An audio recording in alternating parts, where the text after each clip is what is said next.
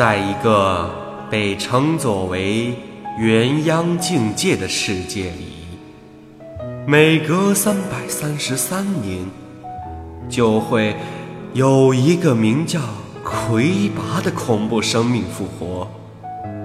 魁拔是天地的错误，宇宙的漏洞。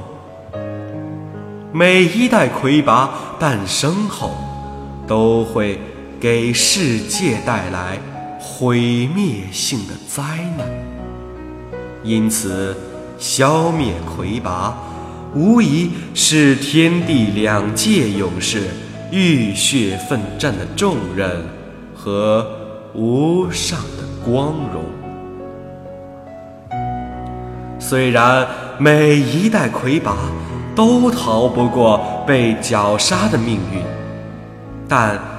在第四代魁拔短暂的一生里，他横扫了地界各国，建立第三魁拔帝国，成为君临天下的霸主，留下了无数被后人传颂的故事。敬请收听。由阿毛播讲的《魁拔》，原著青青树，改编自《魁拔之书》。